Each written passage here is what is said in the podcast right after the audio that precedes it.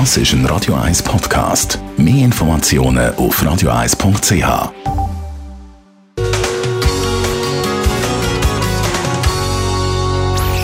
Sprechstunde auf Radio 1. Fingernägel kauen, das ist etwas, was die einen einfach nicht aufhören damit. Als Kind mal angefangen und im Erwachsenenalter immer noch dran, ständig die Finger im Maul umkatschen. Dr. Merli Guggenheim, wie schlimm ist das eigentlich mit dem Fingernägelkatschen?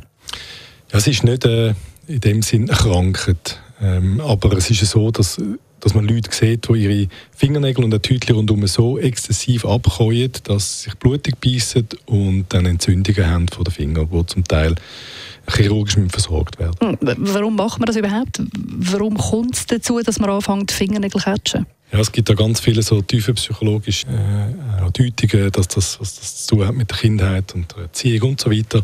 Aber für, also, was man weiß, ist, dass es bei den Jugendlichen zum Teil bis jeder Zweite macht in gewissen Studien. Das äh, tut sich dann auswachsen. Bei den Erwachsenen sind es noch etwa jeder Zehnte, der von dem betroffen ist. Es ist wahrscheinlich etwas, was man in Stresssituationen macht, bei ungelösten Konflikten zum Spannungsabbau. Es ist so eine Spannungsabfuhr, das Fingernägel käuen. Also häufig tut sich auswachsen. Was, wenn nicht? Also wie wird man es dann wieder los? Wenn man äh, den tiefenpsychologischen Anteil vom Fingernägelkäuen will äh, respektieren, dann gibt es entsprechend verhaltenstherapeutische Maßnahmen, wo man dann unter psychologisch-psychiatrischer Führung kann äh, versuchen umzusetzen. Das ist nicht die Regel, dass das nötig ist. Die meisten von uns, die das einmal in dieser Phase sind mit einer Bitterlacktherapie kuriert worden. Die wird immer besser, muss man sagen. Mittlerweile gibt es so Lack, wo Bitterstoff aussendet, die so bitter sind, wie man sich das kaum vorstellen kann und eine halbe Stunde im Maul bleiben. Das kuriert relativ zügig.